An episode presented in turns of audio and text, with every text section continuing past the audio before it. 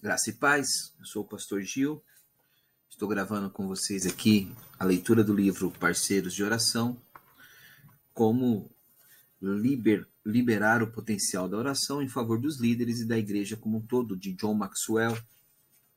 Este é o capítulo número 2, Intimidade com o Pai. Tem outros capítulos, se você é, puder, compartilhe, curta, acione aí o sininho para receber as nossas notificações. Vou gravar vários livros e se inscreva em nosso canal, tá bom? Que Deus te abençoe. Vamos à leitura. Intimidade com o Pai, capítulo 2.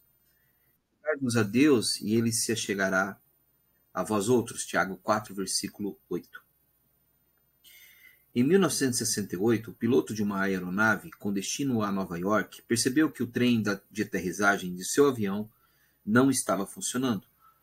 Vendo que se aproximava cada vez mais da pista, ele continuava tentando fazer com que os controles respondessem aos comandos, para que as rodas fossem engatadas na posição correta, mas tudo parecia em vão.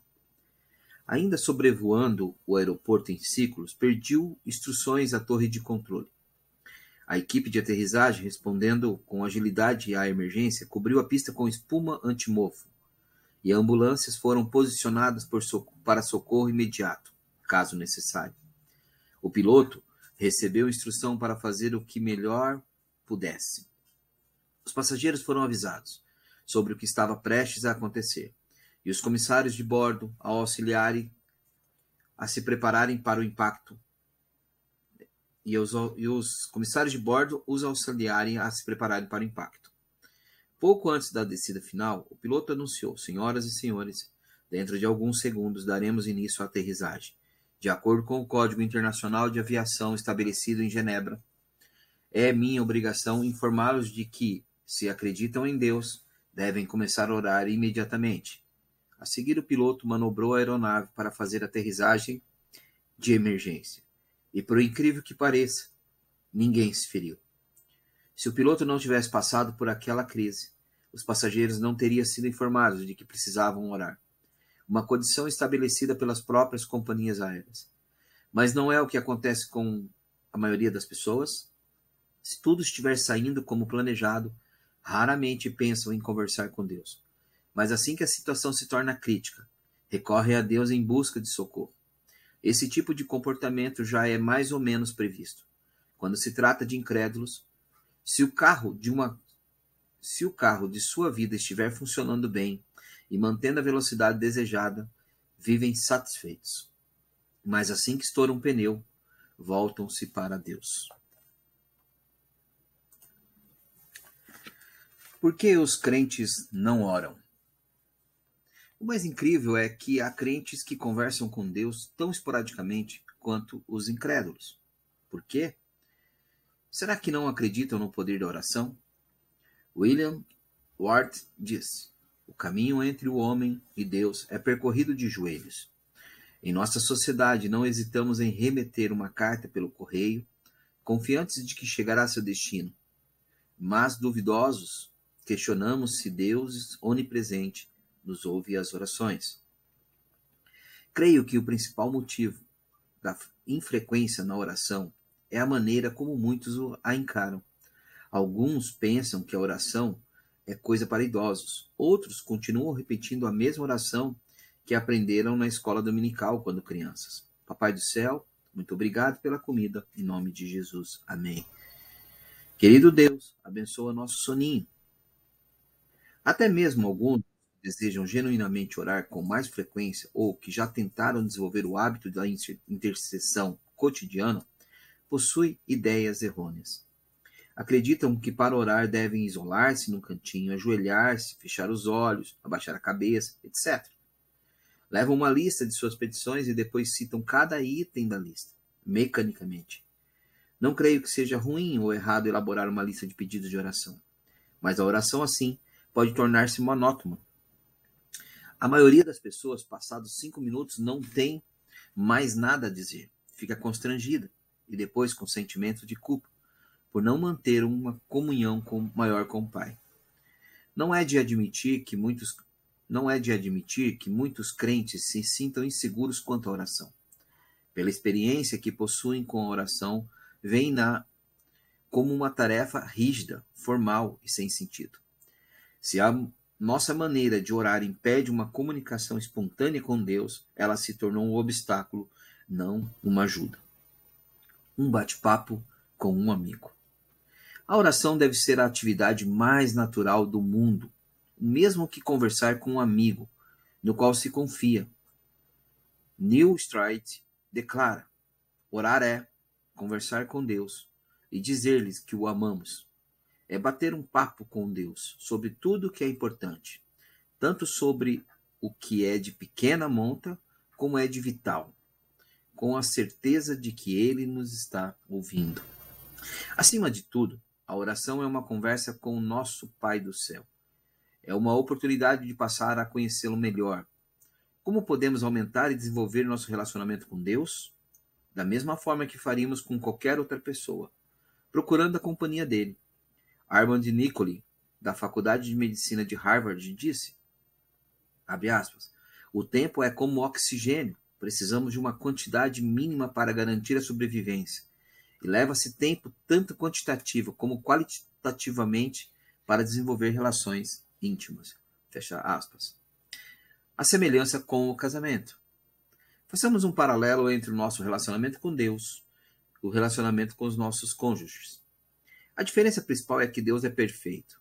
Ele nos ama incondicionalmente, é 100% confiável e perdoa todas as nossas falhas, do passado, do presente e do futuro. A única coisa que temos de fazer é pedir. E mais, Deus já cumpriu seu papel para estabelecer seu relacionamento conosco. Nosso papel agora é estarmos dispostos a nos comunicar com Ele. E isso podemos perfeitamente aprender. Observe alguns casais que conhecemos. Com isso, iremos perceber que nos bons relacionamentos, os cônjuges conversam a respeito de tudo. A comunicação entre eles é espontânea, transparente e aberta. Não escondem nada um do outro. Não tentam manipular as situações nem o companheiro. Quando a comunicação de um casal é rígida, formal ou limitada, o relacionamento definha. Inúmeras pesquisas comprovam que a maior causa dos divórcios é a falta de comunicação. Gary Smaley, um perito no assunto, afirma que para que um casamento seja bem estruturado, os cônjuges devem conversar no mínimo uma hora por dia. Somente assim o relacionamento se aprofundará e crescerá. Eu tento passar pelo menos uma hora por dia conversando com minha esposa Margaret.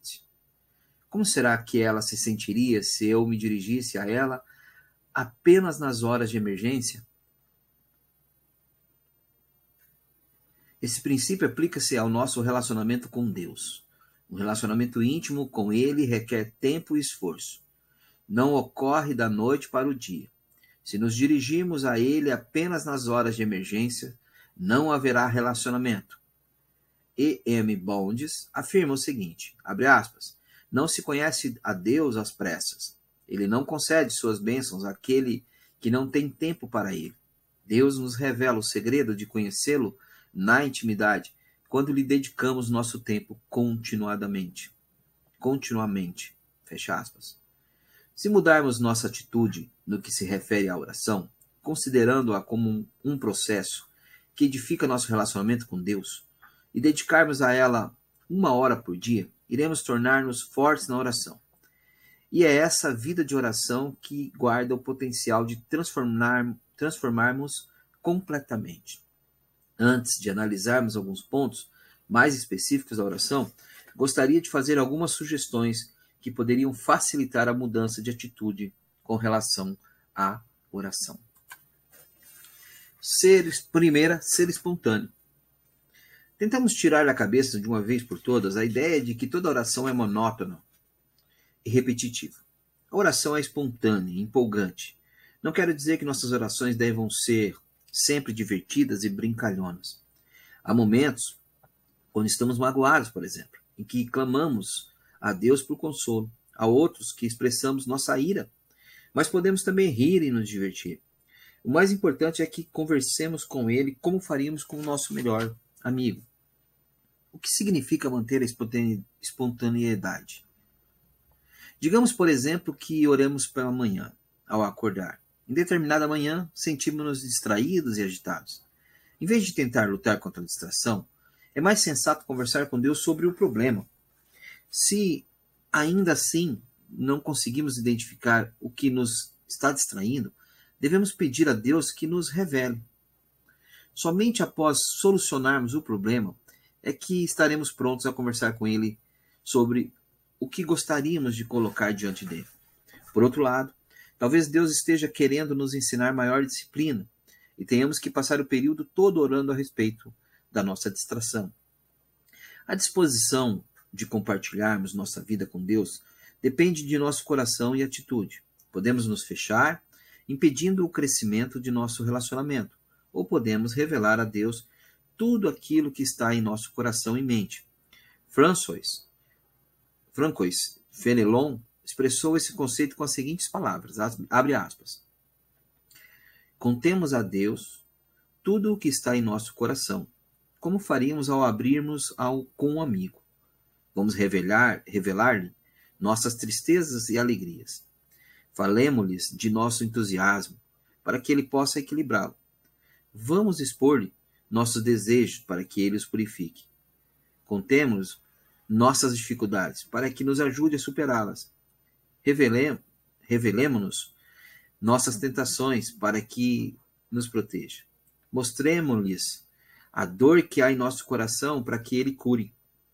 Falemos-lhes de como o nosso amor próprio nos torna injusto para com o próximo, de como a vaidade nos leva a ser sincero, insinceros, de como o orgulho distorce nossa imagem perante nós mesmos e perante os irmãos. Fecha as aspas. Ou seja, procuremos abrir-nos completamente para Deus, falarmos do que é bom e do que é ruim a nosso respeito, com uma atitude de sinceridade e espontaneidade. Para nos tornarmos espontâneos na oração, precisamos deixar de lado nossos planos e assumir os de Deus. Isso implica em dar mais flexibilidade à nossa maneira de viver e buscar boas oportunidades para agirmos independente do que estejamos enfrentando. Alguns dos melhores momentos da minha vida foram aqueles em que me dispus a fazer algo espontâneo numa situação que poderia ser tediosa ou negativa. Deixe-me dar um exemplo. Há anos sou fã de um time de beisebol, San Diego Padres, e não perco um jogo do campeonato. Certa feita, mesmo estando o time passando por uma fase ruim, Fui ao estádio ver o jogo. No quarto tempo, percebi que o San Diego estava praticamente derrotado. Nossa torcida encontrava-se bem desanimada. E o pessoal não, não se animou nem mesmo quando Tony Jean, o melhor jogador do time, entrou em campo. Em dias melhores, ele teria sido recebido com aplausos e a torcida vibraria ao seu nome, anunciando pelo alto-falante. Mas ao reparar a tristeza do pessoal à minha volta, tive uma ideia. Assim que o vendedor de pipoca passou pela nossa arquibancada, comprei saquinhos para todos que se encontravam no meu setor. Ofereci pipoca a cada um deles, a cada um deles, e moral melhorou notavelmente. Todos passaram a sorrir, conversavam uns com os outros e a situação mudou. O jogo em si não melhorou muito para o time, mas nosso grupo não desistiu. Nossa área tornou-se a turma do barulho, da torcida. Espontaneidade e criatividade na oração formam um par perfeito. Às vezes precisamos de criatividade para planejar eventos especiais, como um dia de oração a sós com Deus. Quando viajamos para um lugar bonito ou encontramos um local agradável em que podemos conversar e louvar o nome do Senhor. Outras vezes, podemos usar nossa criatividade para planejar um período de oração no contexto do nosso dia a dia. Fred Rowan é um amigo nosso e parceiro de oração cuja agenda está sempre lotada. Ele é psiquiatra e pai de três filhos pequenos. Howard tem de usar a criatividade para poder observar seu momento de oração toda manhã. Geralmente levanta às quatro e meia da madrugada, sai de carro, rodando sem destino certo. Nesse período ele faz sua hora, hora silenciosa. Enquanto dirige, louva a Deus, ora e escuta. Também eu já recebi inúmeras bênçãos quando decidi ser espontâneo. Uma das minhas maiores bênçãos são as conversas que mantenho com Deus no meio da madrugada. De 1972 em diante, rara foi a semana em que não despertei entre duas e três horas da madrugada. Quando isso acontece, Se não volto a dormir dentro de 15 minutos, sei que Deus está querendo falar comigo. Então me levanto e vou para a minha saleta dos fundos da nossa casa. Pego papel, caneta e a Bíblia e permaneço na presença de Deus até o dia raiar. Às vezes, quando me ponho a orar, escuto muito pouco. Outras vezes, Deus me comunica tantas ideias que mal tenho tempo de passá-las para o papel. Certa ocasião, quando dormia num hotel em Atlanta, onde participaria de uma série de conferências, Deus acordou-me no meio da noite. Como não consegui voltar a dormir, levantei-me, peguei caneta, papel e orei. Deus comunicou-me apenas duas ideias: lidere e interceda. Mais nada. Ele estava tentando fazer com que eu concentrasse minha atenção nas duas responsabilidades que ele me havia confiado como pastor. Ficar acordado durante a madrugada nem sempre é fácil. Além disso, muitas vezes o local onde nos encontramos torna a situação ainda mais complicada. Entretanto, algumas das maiores bênçãos que recebi e algumas das melhores ideias que já tive surgiram como resultado desses momentos de espontaneidade a sós com Deus no meio da madrugada. 2. Ser específico. A segunda atitude necessária para a oração é o desejo de ser direto e específico com Deus. Em Mateus 6, 7, Jesus nos admoesta nos seguintes termos: E orando, não useis de vãs repetições, como gentios, porque presumem que, pelo seu muito falar, serão ouvidos. Para Deus, o que importa não é o número de palavras que dizemos, nem nossa eloquência. Ao conversarmos com Ele, o que vale é a nossa sinceridade. É o, é o nosso coração que outorga credibilidade às nossas palavras. Há pouco tempo li um artigo produzido pela Associação Secretárias Jurídicas do Colorado, que dava exemplo de como uma simples mensagem pode ser distorcida ao usarmos palavras desnecessárias. O artigo trazia uma frase da oração do Pai Nosso na versão de um advogado. Abre aspas.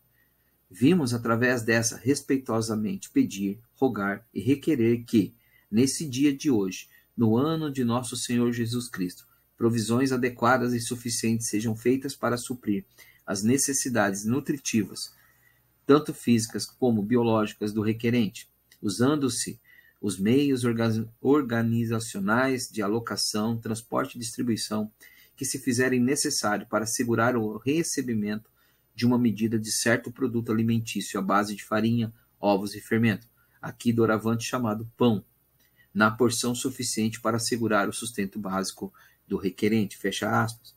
Ou seja, o pão nosso de cada dia nos dai hoje.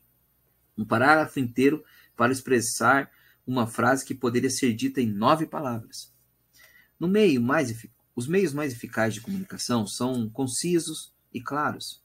No decorrer da história americana, por exemplo, fizeram-se em cursos notáveis. Um deles, Gettysburg Address, contém apenas 297 palavras e é considerado um dos melhores discursos já feitos na língua inglesa, a Declaração de Independência. O documento que recém-formado país usou para cortar os laços que uniam a Grã-Bretanha tem apenas 300 palavras. Se compararmos esse discurso com o que o governo de hoje usa para anunciar o preço do arroz, que o arroz vai subir, veremos uma diferença quilométrica entre um e o outro.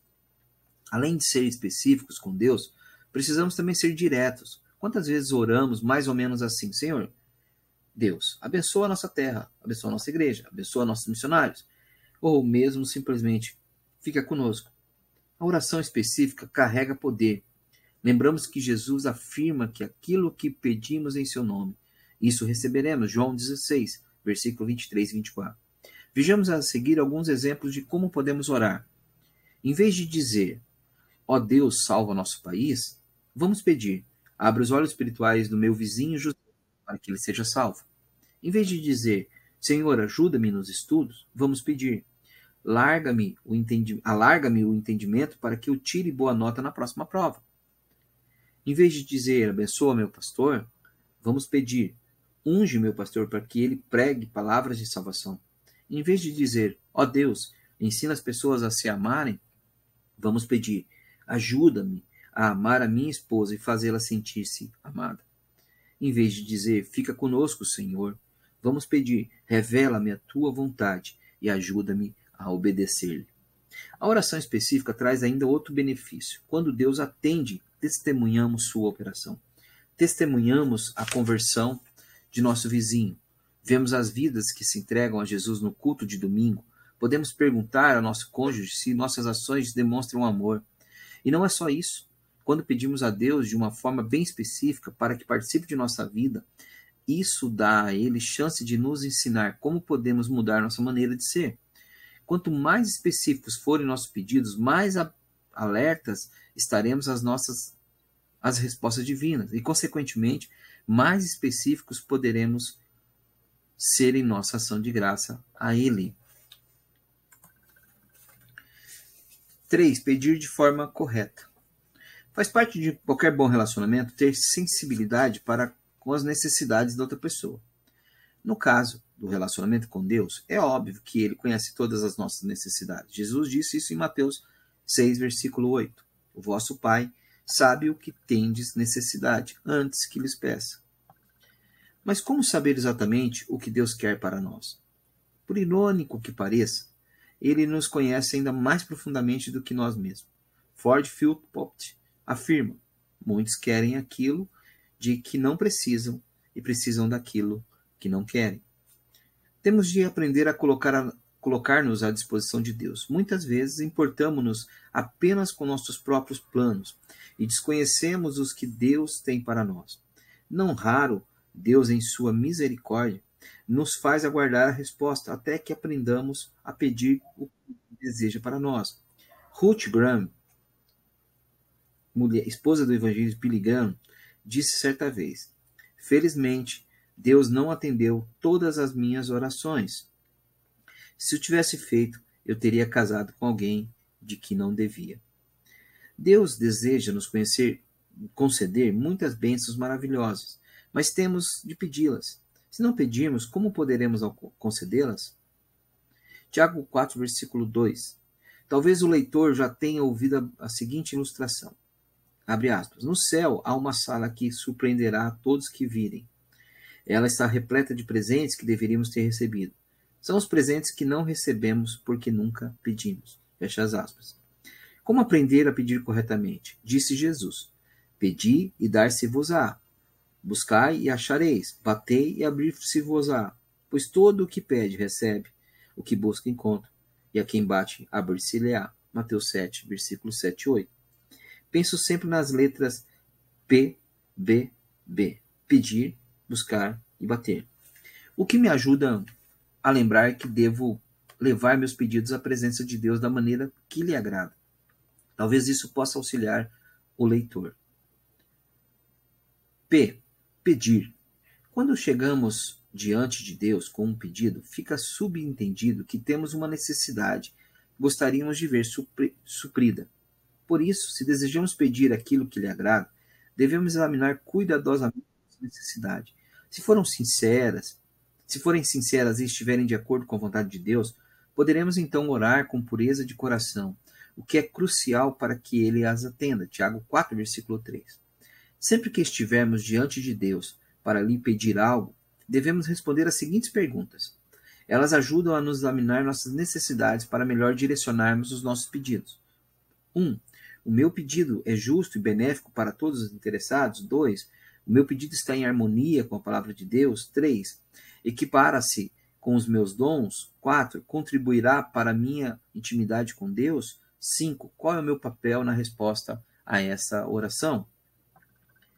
Examinando a nós mesmos e a nossos pedidos com toda sinceridade, estaremos dando a Deus sinal verde para que ele opere em nosso coração. Caso o nosso pedido não seja puro, e para que ele atenda aos mesmos caso sejam. B. Buscar. Quando alguém busca, como ordenou Jesus, está se esforçando para alcançar o que deseja. Isso significa que Deus espera que façamos nossa parte, ao mesmo tempo que pedimos que ele faça a dele. Por isso, quando Jesus nos ensinou a orar dizendo: "O pão nosso de cada dia dá-nos hoje", não estava dizendo que devemos esperar que caia maná do céu no nosso prato. Afinal de contas, as Escrituras declaram que aquele que não quer trabalhar não deve comer, segundo Tessalonicenses 3,10. O que Jesus estava dizendo é: dá-nos a oportunidade de ganhar o nosso pão de cada dia. Deus nos abençoou, Deus não abençoa os preguiçosos. A oração sem ação é presunção. Presunção. Quando orarmos, devemos investir em nós mesmos, exatamente como Jesus nos ensinou na parábola dos dez talentos. Quando investimos em nós mesmos, recebemos juros e dividendos sobre investimentos, e Deus se dispõe a nos dar ainda mais. E como lemos em Mateus 25, 29, porque a todo o que tem se lhe dará, e terá em abundância, mas ao que não tem, até o que tem lhe será tirado. Talvez o leitor já tenha ouvido o seguinte ditado: Aquele que muito ora, mas nada faz, é semelhante ao que muito planeja, mas nada semeia. Concordo plenamente. Enquanto não fizermos o que nos cabe fazer, Deus não fará aquilo que somente Ele pode fazer. Por isso, quando orarmos, temos de estar prontos a fazer nossa parte. B. Bater. Quando Jesus nos instrui a bater, está ensinando a, nos, a termos persistência. A versão ampliada expressa isso de forma bem clara. Fique pedindo e lhe será dado. Fique buscando e encontrará. Fique batendo reverentemente e a porta se abrirá para você. Mateus 7, versículos 7 e 8. Certa ocasião recebi a visita de uma senhora da igreja. Ela já orava pela salvação do irmão fazia vários meses, e como ele ainda não entregara sua vida a Cristo, sentia-se impaciente. Pastor, quanto tempo devo continuar orando? perguntou-me. Ore até, responder a até receber a resposta, repliquei.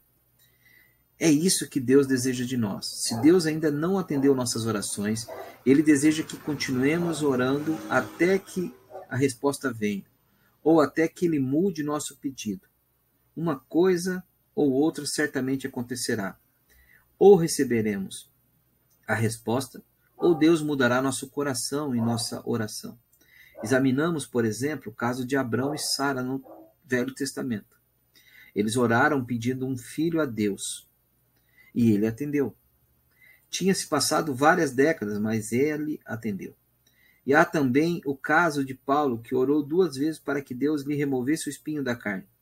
Somente depois que Paulo orou pela terceira vez é que veio a resposta de Deus. A minha graça te basta, porque o poder se aperfeiçoa na fraqueza. 2 Coríntios 12, versículo 9. Foi então que Paulo entendeu que o espinho se encontrava ali pela vontade de Deus, e a partir daquele momento mudou sua oração. Ele alinhou sua vontade com a de Deus e aceitou em paz a vontade do Pai. Para muitos, a espera é agonizante, Sei por experiência própria, pois sou de temperamento colérico. Avalio situações rapidamente, tomo decisões ainda mais depressa e detesto ter que esperar. Mas não é para nos irritar ou nos provocar que Deus ordena que sejamos persistentes. Ele age assim porque deseja que profundamente nosso relacionamento com Ele. Deseja que esperemos nele. Nos primeiros anos do meu pastorado na igreja wesleyana Skyline, em São Diego, Califórnia, a igreja experimentou um crescimento fenomenal.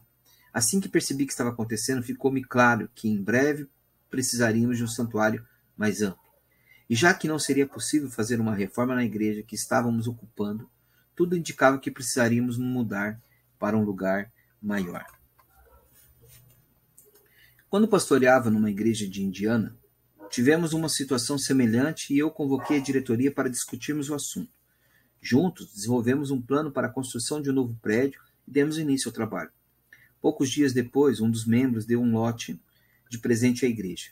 A seguir, o outro membro doou materiais de construção, assim já tínhamos o que precisávamos para, para começar. Mas na Califórnia as coisas são completamente diferentes. Para começar, os lotes aqui são caríssimos e não é fácil encontrar um de boa localização. Por isso, depois de conversar com a diretoria, nomeamos uma comissão de mudança e deu início à procura de um lote que pudéssemos adquirir. Após meses de procura, encontraram um terreno que parecia perfeito. Eram 30 acres por 2 milhões. Preço excelente para San Diego. Com a mesma quantia, poderíamos ter comprado metade do estado da Indiana. Todos gostaram da localização, mas antes de tomar uma decisão final, levei meus parceiros de oração ao terreno, num sábado de manhã, para andarmos por ele e orarmos, num período relativamente curto, chegamos ao consenso de que aquele não era o local que Deus desejava para a nossa igreja. Por isso deixamos passar a oportunidade e continuamos orando, sabendo que o Senhor tinha bons motivos para dizer não. Alguns meses mais tarde, Deus abriu a porta para adquirirmos outro terreno. Era uma área de 80 acres, próximo à via expressa e a um bairro recém-projetado, onde moravam centenas de famílias jovens que ainda não frequentavam igreja alguma. Compramos o terreno por 1 milhão e 800, mesmo do, menos do que pagaríamos pelo outro de 30 acres. E para completar, devido a uma série de milagres, acabamos com 120 acres de terra pelo mesmo preço.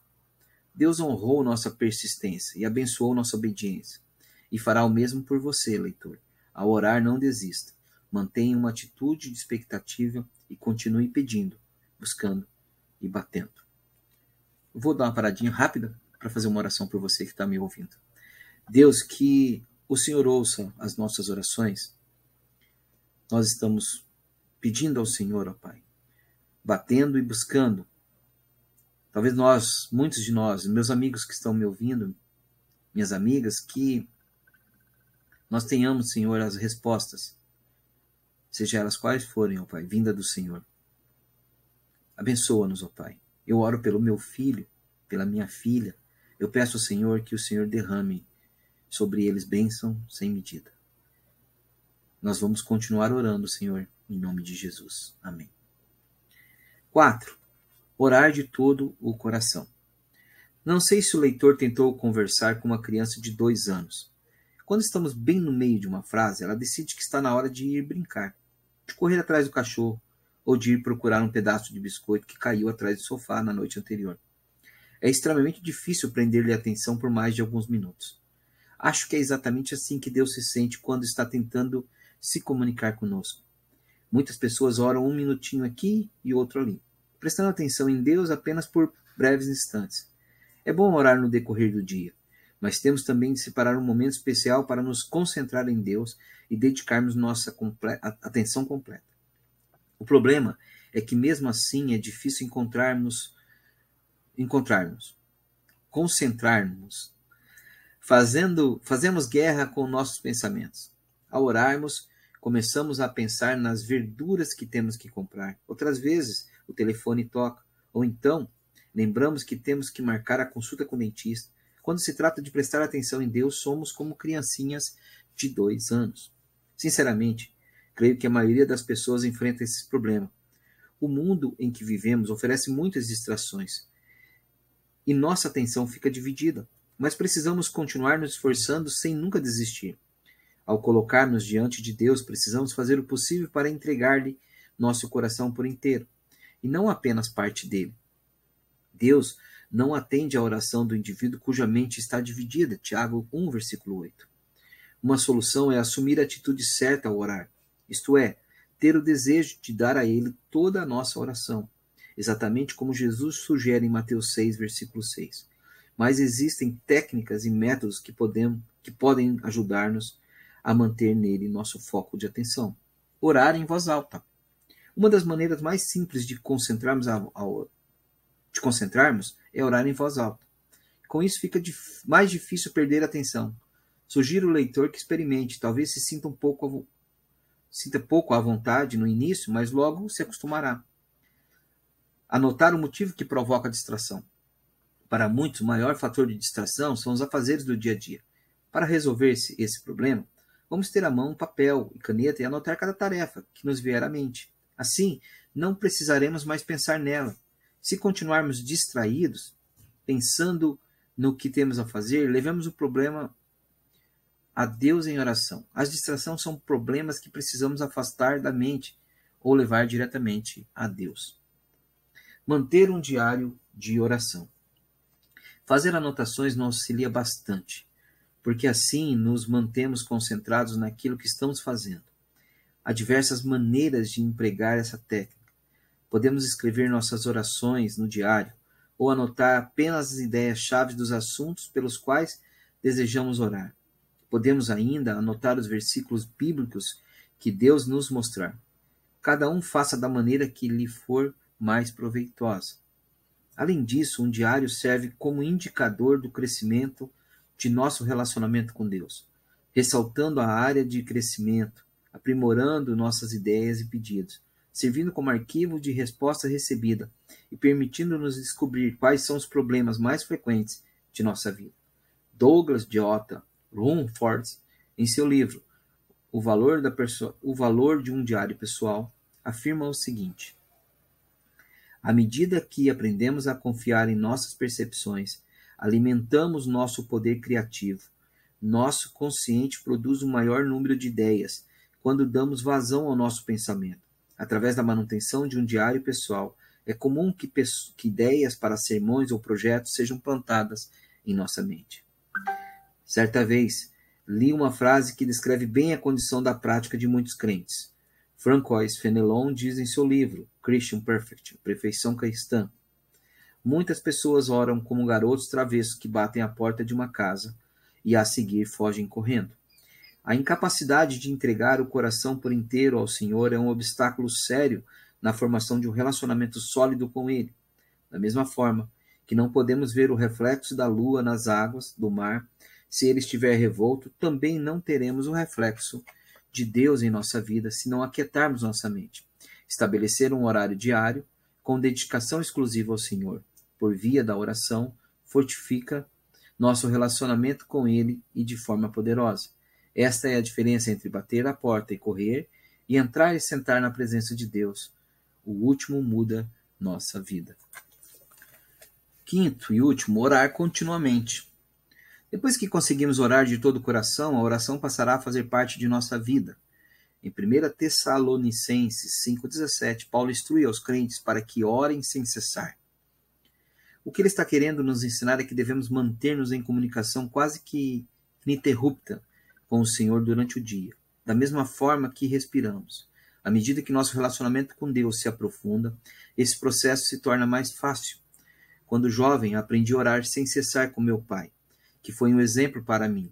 Orar para ele era tão natural quanto respirar, ou conversar com minha mãe. Muitas vezes o ouvíamos falando e andando pela casa. Só que ele não estava falando sozinho, e sim com Deus. Às vezes conversava com Deus até mesmo enquanto rodava de carro. Meu pai ensinou-me a louvar a Deus sempre que algo lhe bom acontecia, a chorar aos seus pés quando me sentia confuso ou magoado, e agradecer-lhe pelas bênçãos recebidas. E sempre que tínhamos de tomar uma decisão, as primeiras palavras do meu pai eram: Paremos o que estamos fazendo agora mesmo e vamos orar. Meus pais me ensinaram que os crentes cuja vida mais reflete a paz de Deus são aqueles que fazem a, da oração uma parte integrante do seu viver. Contudo, esse relacionamento sólido, oriundo de uma vida de oração contínua, não ocorre da noite para o dia. Leva um tempo, a atitude certa e a disposição de dedicar nosso corpo e energia à oração. Somente assim colheremos os frutos desejados.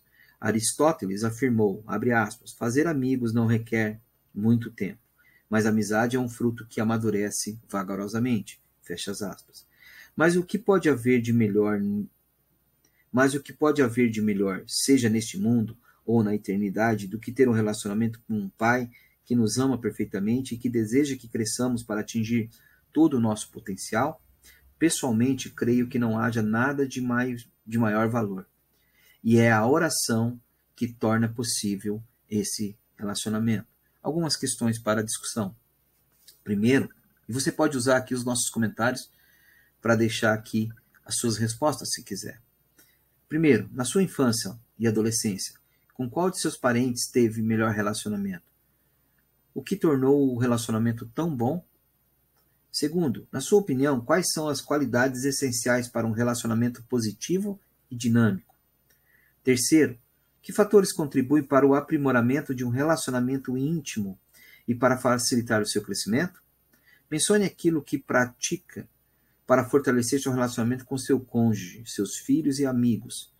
Poderia usar a mesma estratégia para aperfeiçoar seu relacionamento com Deus? 4. Quando ora, o que lhe é mais fácil? A. Ser espontâneo. B. Ser direto. C. Pedir de maneira correta. Pedir, buscar e bater. D. Orar de todo o coração. E. Orar sem cessar. 5. Identifique aquilo que pode colocar em prática hoje mesmo para ajudá-lo na área em que enfrenta maior dificuldade ao orar. Em grupo de dois ou três, orem uns pelos outros pedindo a ajuda de Deus nessas áreas. Deus abençoe. Esse foi o segundo capítulo. Espero que você tenha aproveitado, gostado e acompanhe os outros capítulos desse livro. Se puder, leia o livro fisicamente. Ele é um livro muito bom. Coloque em prática na sua vida, na sua igreja, na sua comunidade. Segundo capítulo foi intimidade com o Pai. Deus abençoe. Um ótimo e maravilhoso dia.